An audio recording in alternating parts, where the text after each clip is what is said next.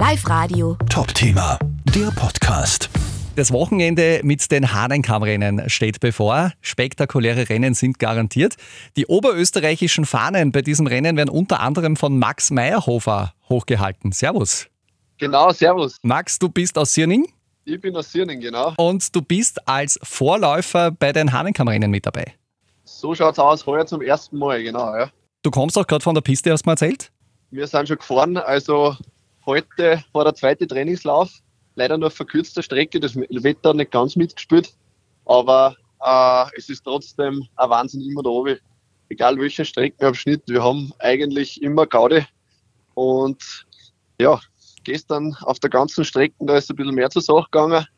Das war das erste Mal von ganz oben bis ganz unten für mich und war eigentlich eine ganz coole Geschichte. Jetzt hat man ja immer wieder schon gehört, auch von den großen Skiprofis, wenn man da oben steht, ja, bei der Streif, beim Hahnenkamm in Kitzbühel und dann äh, muss man da quasi runterfahren, dann werden die Knie weich. Äh, wie ist denn das dir da gegangen? ja, das ist unbeschreiblich. Also du kannst das eigentlich mit keinem anderen äh, Start bei irgendeinem Rennen vergleichen. Ich fahre ja selber FIS-Rennen und äh, da haben wir nicht einmal im Ansatz äh, solche Gefühle am Start. Also ich bin umgestanden, habe geschaut und da sehe ich einfach die Mausefalle, den Schlund, da siehst du die Kanten und es geht ins Nichts und da kriegst du brutal weiche Knie. Mir war schlecht, ich bin weiß geworden da oben, aber irgendwie schaffst du es dann doch, dass du runterfährst und wenn du dich dann raushaust, da ist das eigentlich alles gleich wieder vergessen, weil es ist von oben bis unten komplett, komplett geil. Umdrehen ist keine Option.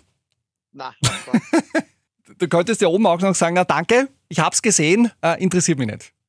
ja, das stimmt, ja. Aber äh, man geht ja schon her mit so ein bisschen an, man will das ja machen, man will ja ja selber auch ein bisschen was beweisen und, und man weiß, das ist einfach eine, eine lässige Geschichte, aber und wer kann schon sagen, er ist das Hanenkam-Rennen gefahren oder die Streif gefahren und das ist für uns auch als Vorläufer eine riesen, eine riesen Erfahrung und ich würde es jederzeit wieder machen.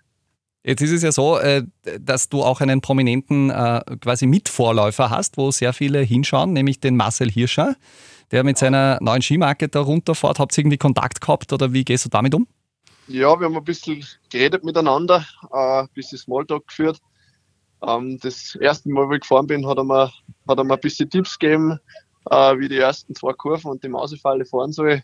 Das war eigentlich ganz cool und den guten alten Fist Bump am Start haben wir auch gehabt mit ihm. Also ich habe eingeschlagen mit ihm und habe ihm da habe ich auch alles Gute gewünscht. Und er hat mir einfach gesagt, ja, hab Spaß da habe ich. und ich glaube, da hat er ganz recht gehabt. Das heißt, äh, ausgefallen bist du nicht. Also du bist immer gut äh, runtergekommen. Ja, genau. Also als Vorläufer hat man ja auch ein bisschen die Aufgabe, dass man sicher runterkommt, dass man da nichts riskiert. Und immer zubetasten tut man sich auch und es ist lässig, dass man ein bisschen Linie vergleichen kann und alles mit den Profis. Äh, aber gut runtergekommen bin ich, ja. Sehr gut. Wie oft wirst du jetzt noch im Einsatz sein als Vorläufer am Wochenende? Also das kommt jetzt drauf an. Wir haben jetzt noch zwei Abfahrten, morgen am Freitag und am Sonntag. Äh, und da ich das erste Mal dabei bin, werde ich da wahrscheinlich Ersatzfahrer sein, weil ich halt noch nicht so die Erfahrung habe und meine, meine Kollegen äh, sind da schon ein paar Mal mehr gefahren. Und es ist dann so, wenn falls es jemand äh, gäbe, der da stürzt, was wir alle nicht hoffen, oder falls einmal eine schlechte Sicht ist, schlechtes Wetter, nach einer Unterbrechung fährt dann nur wieder Ersatzfahrer. Also das hängt jetzt eigentlich von ein paar Faktoren ab. Äh, aber es kann, es kann sein, dass ich dann noch zweimal runterfahre und ich darf mir über jedes Mal mehr freien. Wahnsinn. Ja, das ist die Leidenschaft. Wir wünschen dir natürlich schon jetzt auch, äh, dass nichts passiert, dass du gut runterkommst immer Danke, danke. und äh, gute Eindrücke quasi mitnimmst als äh, Vorläufer aus Sierning.